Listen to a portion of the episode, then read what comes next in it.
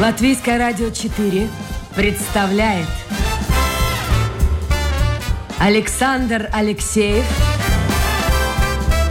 авторской программе Александр Студия.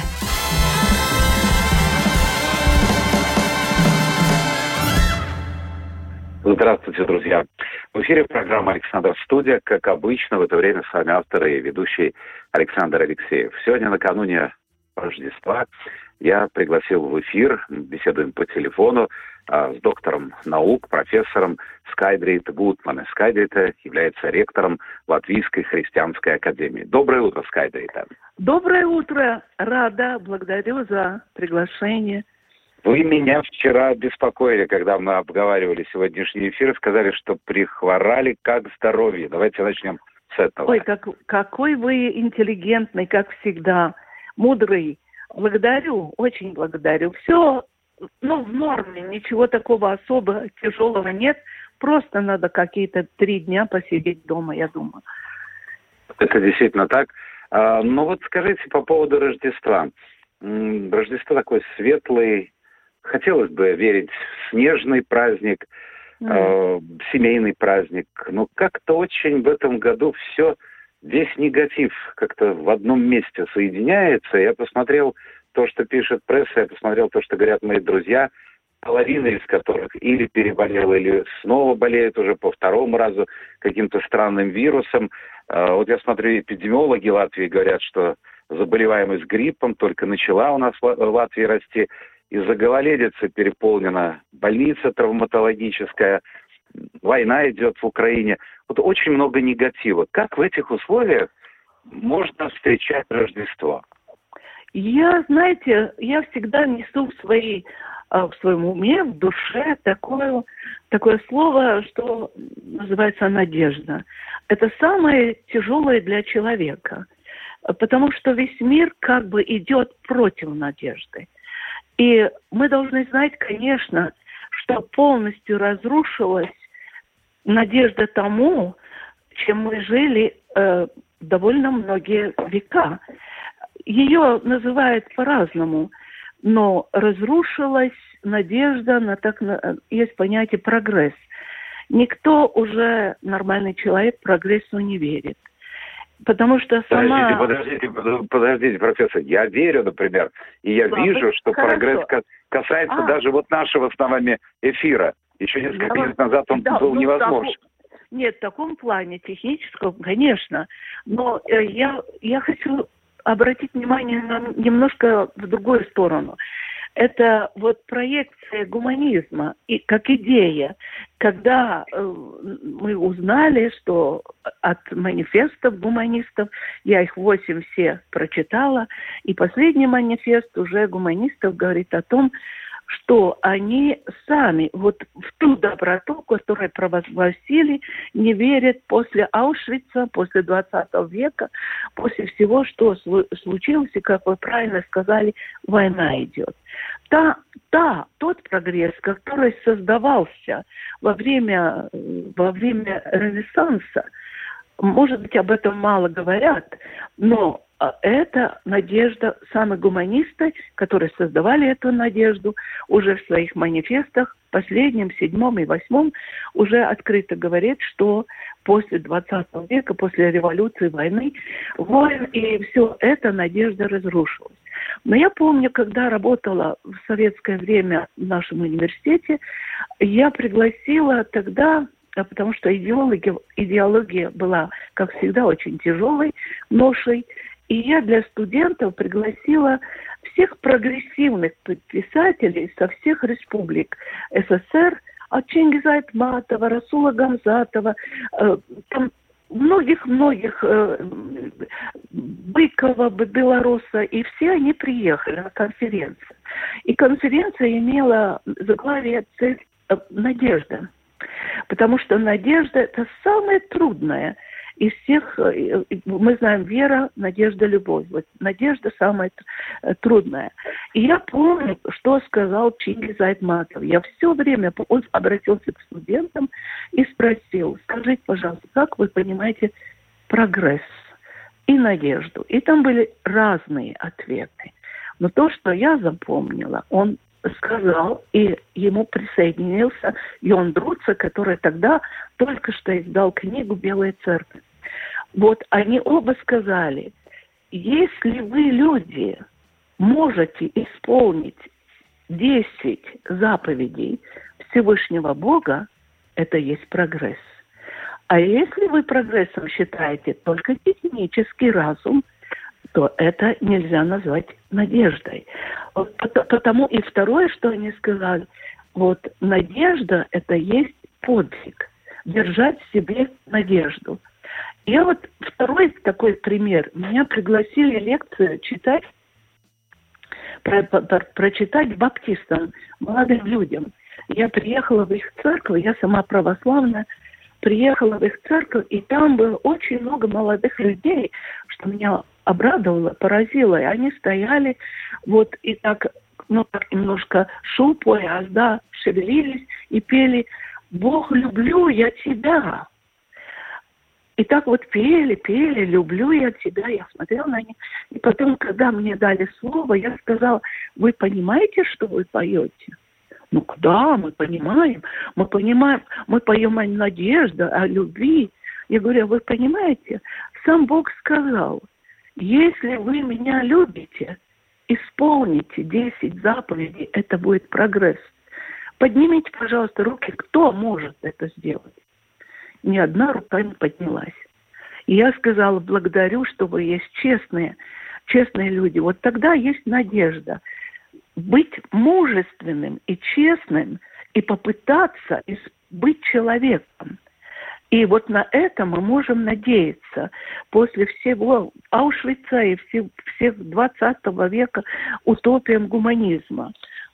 И, конечно, я никогда не буду говорить об общей надежде, потому что очень важно человеку самому решить. Очень важно самому вот в одиночестве. Сейчас в Рождестве Ханука идет, также Новый год мы ожидаем.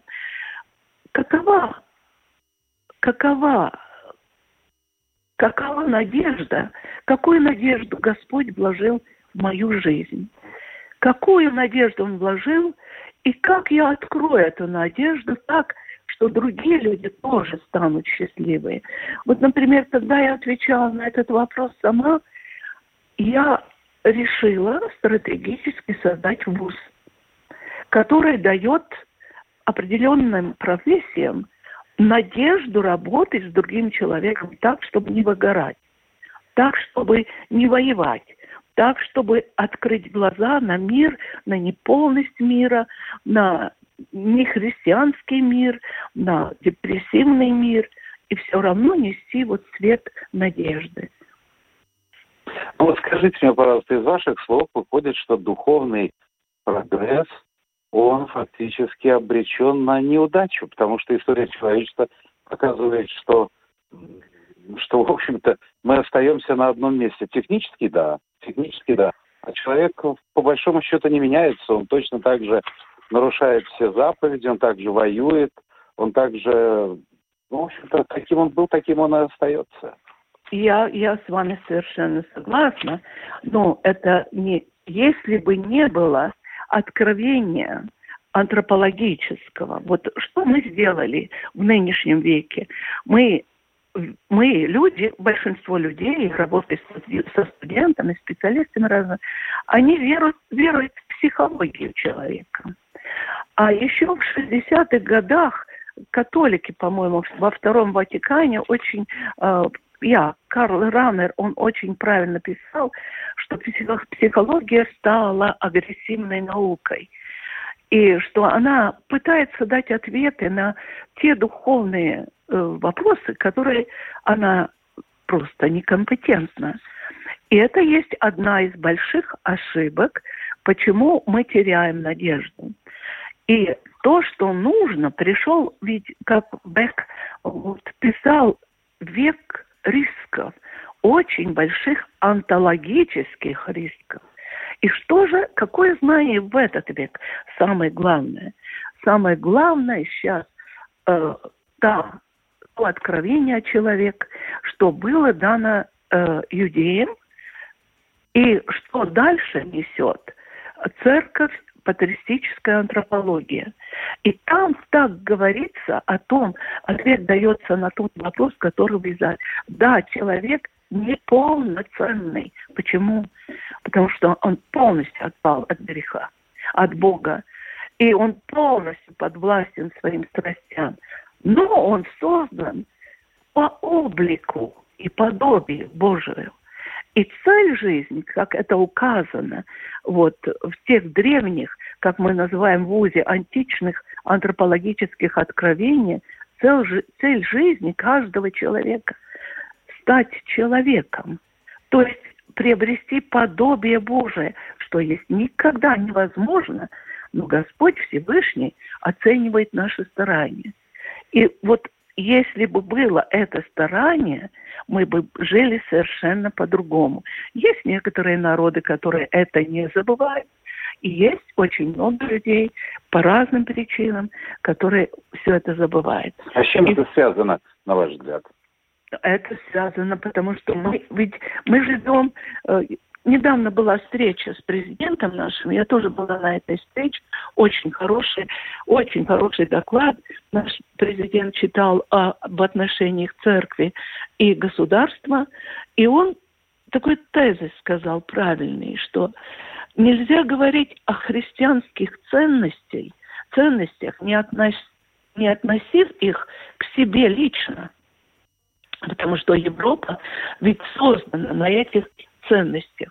И главное вот в этом, в этом плане, что Христос дал, это есть надежда стать человека, человеком через силу, которую Он дает каждому человеку. Но и я понимаю, что вся печаль земной жизни не состоит в том, что тебя, тебе не дают осуществлять твои скрытые, скверные или просто непохвальные какие-то желания, а в том, что мы сами не всегда понимаем. И мы действительно живем в такой среде, где нелегко осуществить твое лучшее, я бы сказала, тайное вот желание. Желание, ой, как сказал Пастернак, я люблю его стихи, и быть живым. Живым быть только, живыми только до конца – вот желание живого, живой жизни. Вот Пастернак тоже сказал, вы не знаете, что у а, жизни есть форма молитвы? Большинство людей забыли. Только когда кризис, тогда, может быть, и то хорошо вспоминает. Но, с другой стороны, это, извините, я перебил вас, а вы сказали, когда кризис, возможно, вспоминают. Возможно, вспоминают, но нынешний кризис, скажем, а, война России, нападение России на Украину э, вскрыло в человеке, э, во да. многих людях такие бездны ненависти, да. Э, ужасного отношения друг к другу, хамства, грубости, насилия. Откуда это все? То есть в обычной нормальной жизни, если бы не было войны, эти люди продолжали бы работать, жить, существовать, были бы милыми, приятными людьми. Но случилась вот эта катастрофа, и они показали, выходит, свое истинное лицо. Я отвечу, я отвечу с точки зрения э, э, древней вот этой э, иудейской антропологии. Это очень глубокое знание. Вот надо знать, что в Библии, когда пишется о создании человека, до того были созданы все многие породы животных. И то, что меня поражает, когда я читаю в оригинале вот эти тексты, что Всевышний вложил в животных живую душу. Называется эта душа нефеш, еврейское слово, которое так и обозначает живая душа. И когда я читаю о создании человека, в нем тоже Господь вложил нефеш. То есть человек может спокойно жить разумом, не имея ум. И разум, интеллект, он настолько страстный и греховный после отхода от Господа, что удивляться не стоит. Но вместе с тем и в этом трагедия каждого человека, в том числе каждой личности, и в том числе моя и ваша, и каждого человека, что тогда, когда Господь создает человека и заканчивает это создание, Он говорит, и мы, то есть Господь, вложили живую душу, дух наш, и так человек стал человеком. Дух Божий, и там слово «нешама», еврейское слово, которое означает. И древние мыслители, и философы, и наука богословская всегда говорит, что человек вот, может стать человеком, но он может оставаться зверем. Выбор за ним. И вот большинство людей, если даже многие, ну вот мы говорим, Россия церковная, православная страна, что творится – это говорит о том, что многие вот, вот люди не являются воцерковленными, потому что когда ты творишь зло, это значит, что ты формально что-то посещаешь. И очень многие богословы, рус, рус, русские мыслители, и в частности те, которые во Францию уехали, они удивлялись революции, войнам тогда, когда это... Ян Шанхайский удивлялся России, когда она воевала в Криме. Вот. И он писал, сколько людей живут подобию зверскому. И даже не знают о том, что у них да, Господь дал возможность стать человеком. Я в начале интервью сказала, что э, надежда это требует подвига.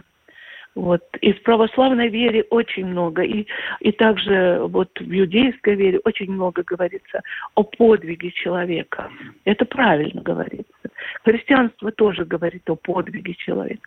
И вот как-то я, я отвечаю на ваш очень мудрый вопрос, хочу сказать, мы живем сейчас в секулярном обществе. Но в латвийское общество, также российское общество и все эти страны, которые мы были членами СССР, наш секуляризм отличается от западного секуляризма. Очень отличается, потому что мы вышли э, после, мы, мы испытали марксистскую идеологию, и мы не свободные люди. Мы не умеем выборы сделать так свободно за человек, человечность. И вот, как пишут многие сейчас философы, французы в основном, они тоже задаются таким вопросом, как вы, насчет России, насчет происходящего, и они подходят к такому выводу, что секуляризм – это есть свобода э, хорошей идеи и притворение в жизнь этой, э, этой идеи. А почитайте комментарии в фейсбуках, в сетях, но там же столько негатива. В людях они просто не не обращены к подобию Божьему. Они не выдвинули себе такую задачу. Почему? Потому что знаний нету. Хотя, на словах, многие, может быть, считают себя довольно близкими к церкви. Кстати, с другой стороны, посмотрите, вы сказали, что смерть просыпается чаще в человеке, который не воцерквлен. А какова позиция русской православной церкви в войне, всем известна. И вы знаете, да, мы, мы, я этому очень удивляюсь, но мы в этом изменить ничего не можем, как только э, молиться. И православная, например, латвийская церковь все время молится о том, чтобы война прекратилась, чтобы мир наступил. Мы не можем изменить умы этих людей и чем. И, и второй вопрос, он уже глобального масштаба очень серьезный вопрос, комплексный вопрос. И знаете, мне однажды в Иерусалиме один израильский писатель задал очень мудрый вопрос. Он сказал, вот мы празднуем Рождество, вы празднуешь, мы празднуем Пасху, и мы освободились как бы от египетского рабства – а вы что празднуете? Мое церковное имя Анна. А вы что празднуете? Какое освобождение? Я момент подумала и сказала, это от смерти, ответил я. Даже свобода от греха. от мира сего свободу. И он с интересом спросил тогда, really? Are you outside now? Он сказал, вы находитесь вне мира этого? Нет. Я нахожусь в самом центре этого мира. Но я хочу нести в себе то, те ценности, которые подал и отдал Церкви Христос. Если люди все отступили, вот как вы знаете, вот Ренессанс автор этот э, Декамерон, там очень хорошая не притча, а даже новелла о том, что э, вот э, наступила вера в человека, вот, и э, все прославляли Титана, Ренессанс верил, что в человеке греха нету, смерти тоже может не быть. И вот он встречается с иудеем, который, которому христианин хочет сказать, вот знаешь, надо стать близко к Христу, надо веровать, но мы же знаем, что там проблемы есть и будут по воле Божией. Вот. И, и умный, будучи этот человек, сказ, сказал, я должен поехать в Рим, я должен поехать там, где есть центр христианства. И вот христианин думает, о Боже, так все пропало потому что самые большие враги Христа – это христиане. И вот этот мудрый человек поехал, и через какое-то время возвращается, и эта новелла кончается очень интересно. Они, опять диалог, и вот христианин спрашивает этого еврея, ну что ты там увидел? Ой, я там увидел войны, ненависть, ложь, разврат я там увидел. Все, что может быть темное. Значит, он говорит, та латыня, та, тот, та мерка, которая поставлена Иисусом Христом, настолько высока, что она требует подвига. Я постараюсь. Вот так Юдей ответил. Я люблю очень эту, эту новеллу. Э, вот, я постараюсь. Сейчас э, все за нами. Потому что мы очень часто любим вот говорить с точки антропологической, с точки зрения антропологической, мы переносим проблему в социологическую.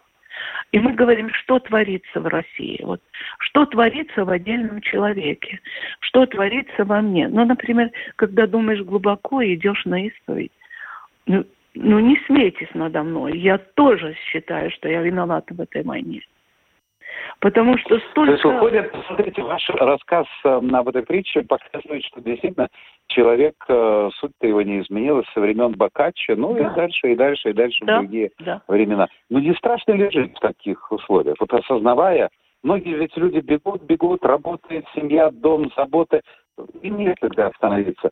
Но если остановиться и подумать, не страшно ли жить в таком мире? Нет, совершенно не страшно. Это, это, ведь, это ведь такие критерии дано, даны человеку. И церковь существует уже 20 лет, и византийская церковь существует. Эти ценности, которые созданы и западной, и восточной церковью, и уважение к человеку, которое ты можешь проявить. И мы часто говорим о правах человека и, и об уважении человека. И вся эта персонализация человека, она же никуда не отошла. Вот. Никуда не... Все зависит от тебя. И очень, конечно, важно, чтобы у человека была хорошая семья, и чтобы он пытался такой создать. Дай-то Бог. Я напомню, друзья, это программа «Александр Студия». Мы работаем по телефону в прямом эфире. У нас сегодня в гостях профессор, доктор наук Скарлетт Гутман, а, ректор Латвийской христианской академии. Если вы хотите подключиться к нашему разговору, я смотрю, вы это уже делаете достаточно активно, войдите в интернет, домашняя страничка Латвийская радио 4, программа «Александр Студия», и ваше послание у меня появится на мониторе. Время бежит, у нас совершенно не так уж и много времени остается.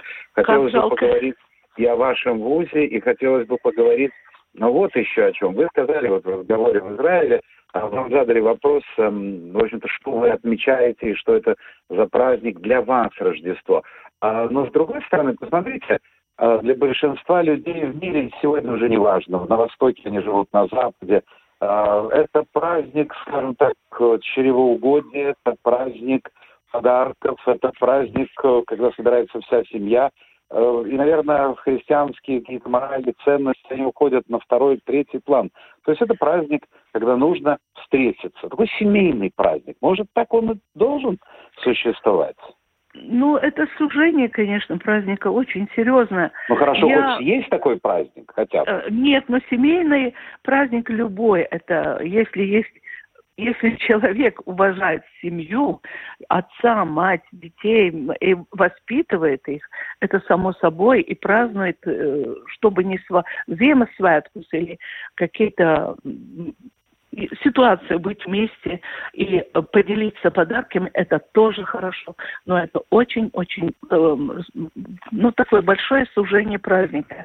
Э, потому что я увидела, э, я увидела, что что само вещество семьи, если я могу так сказать, само вещество Рождества, само само, ну скажу так глупо, звучит может, само вещество церкви, звук, свет, жесты, э, песни, молитвы, такое свободное слово похоже на волшебные предметы в сказках, э, как на какие-то золотые яблоки, волшебные дудки и говорящие деревья. Я когда вхожу церковь, я чувствую волшебство.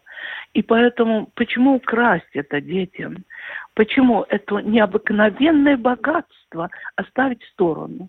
Конечно, как я сказала, каждый делает выбор сам. Вот для меня Рождество это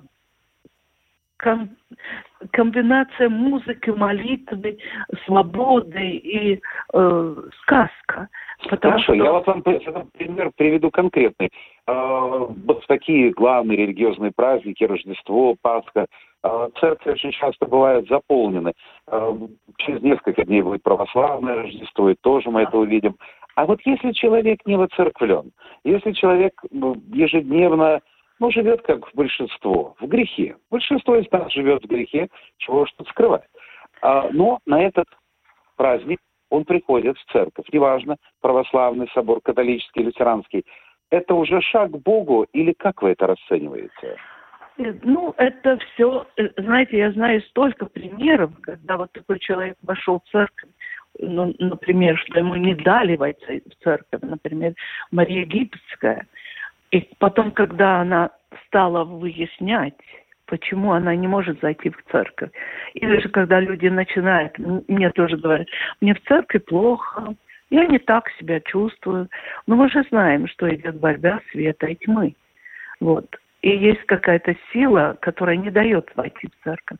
Я помню, я сама, когда, и не стесняюсь рассказать этот опыт, когда я решилась э, прийти в церковь и исповедоваться – как следует, первый раз в жизни, это много лет тому назад, написал все свои грехи, а 4-9 страниц, и вот пошла э, исповедоваться, мне было страшно зайти туда.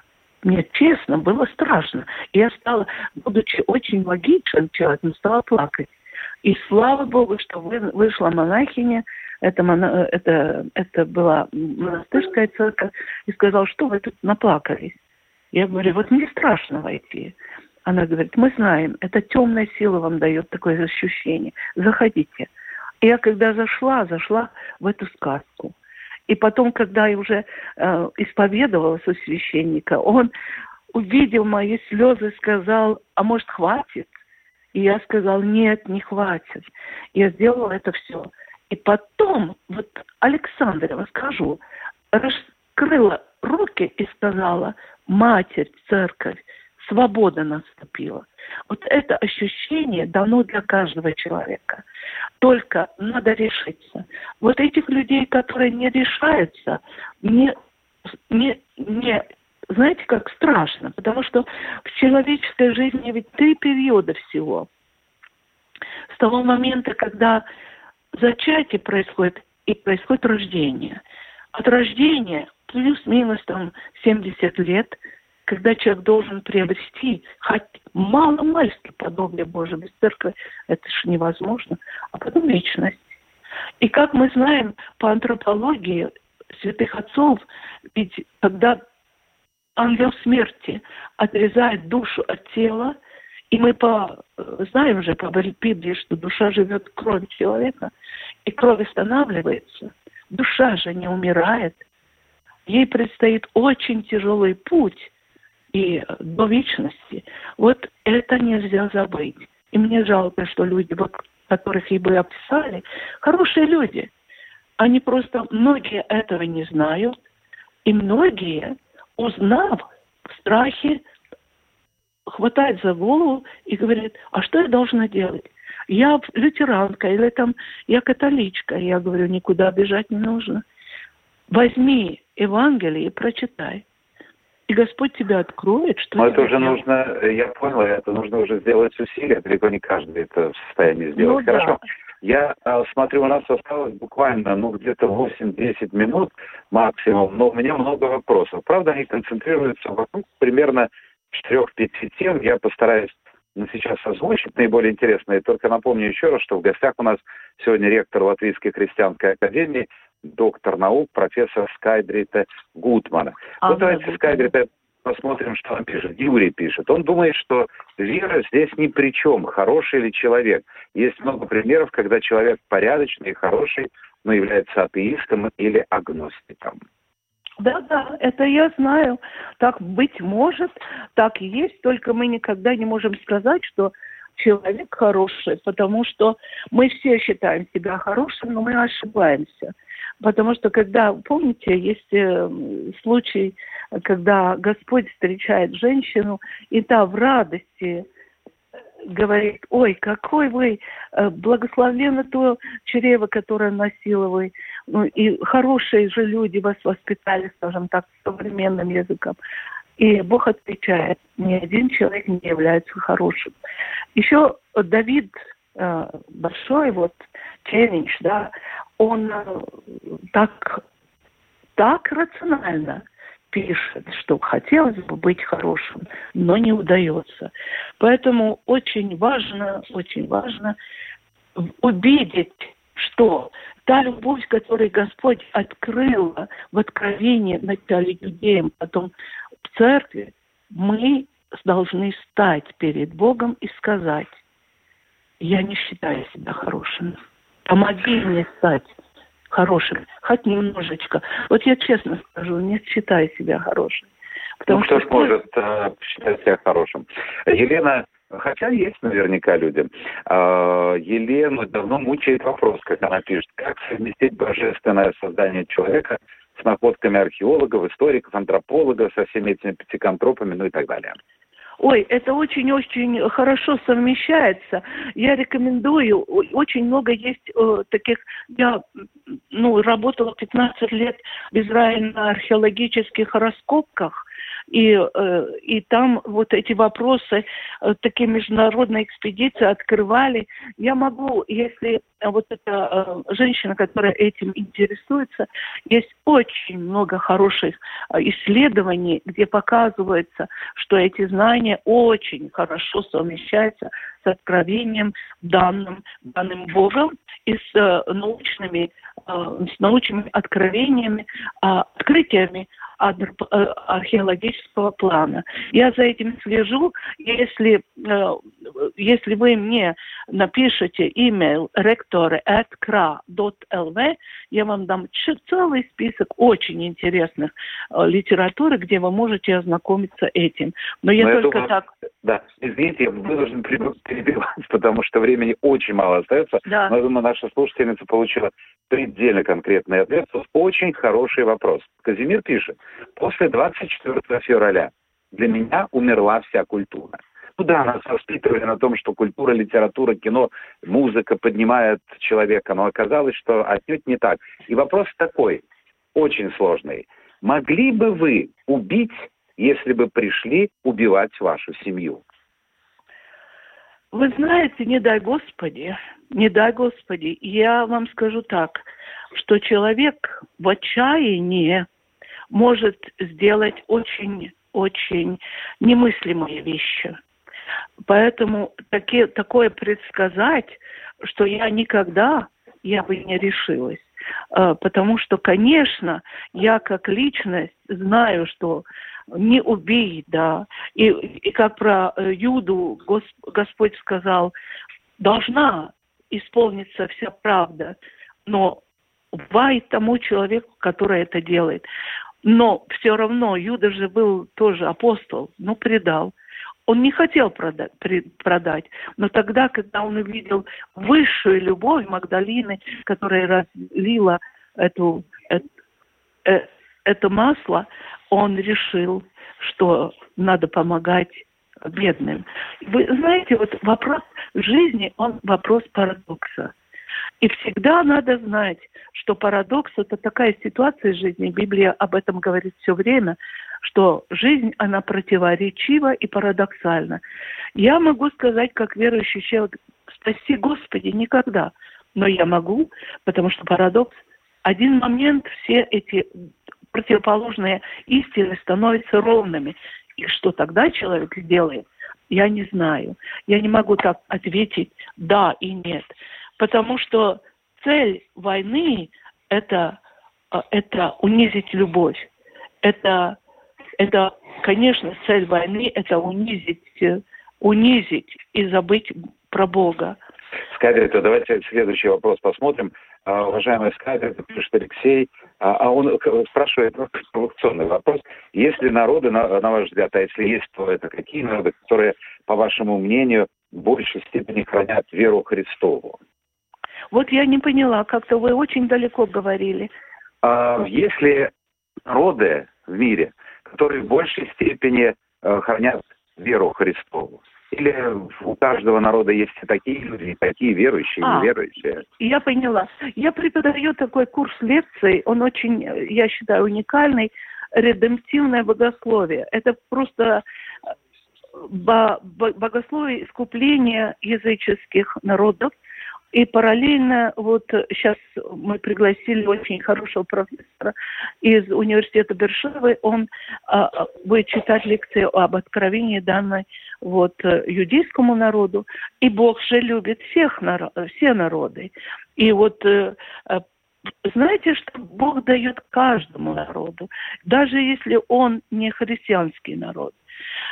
Это просто нормы нормы, которые нельзя отложить, которые нельзя, над которыми нельзя смеяться, вечные нормы. И вот вся редемтивная вот это богословие полно таких норм. И тогда приходит Христос и говорит, отвечает на этот вопрос. Я есть свет, я есть любовь.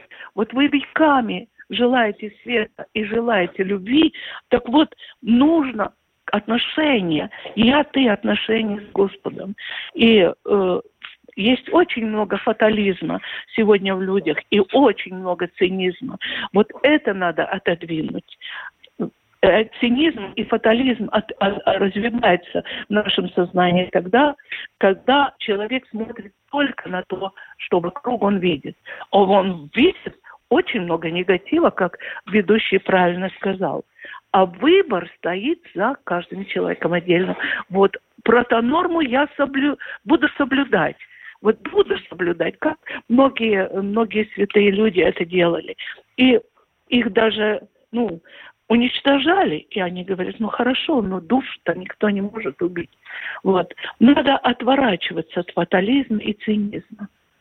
Ну, давайте здесь мы поставим многосочие, возможно, мы снова с вами встретимся в эфире, пройдет некоторое время. Я напомню, что э, это была программа «Александр Студия». Мы беседовали по телефону с нашей гостьей, э, доктором наук, профессором Скайдритой Гутман, она ректор Латвийской христианской академии. Продюсер программы Людмила Вавинская, режиссер прямого эфира Регина Безаня. Я всех поздравляю, тех, кто будет отмечать, католиков, лютеран, завтра – Рождество. Ну и, в общем-то, мы встретимся еще до православного Рождества не раз и тоже будем посвящать этой теме новые эфиры программы. Спасибо, Скайдрита, еще раз с Огромное праздником. спасибо вам, и то, также вас поздравляю, всех слушателей поздравляю. Спасибо, что пригласили, и спасибо за ваши очень хорошие вопросы. Благодарю спасибо вас. всем. Спасибо всем. Встречаемся уже на следующей неделе. До свидания. Спасибо.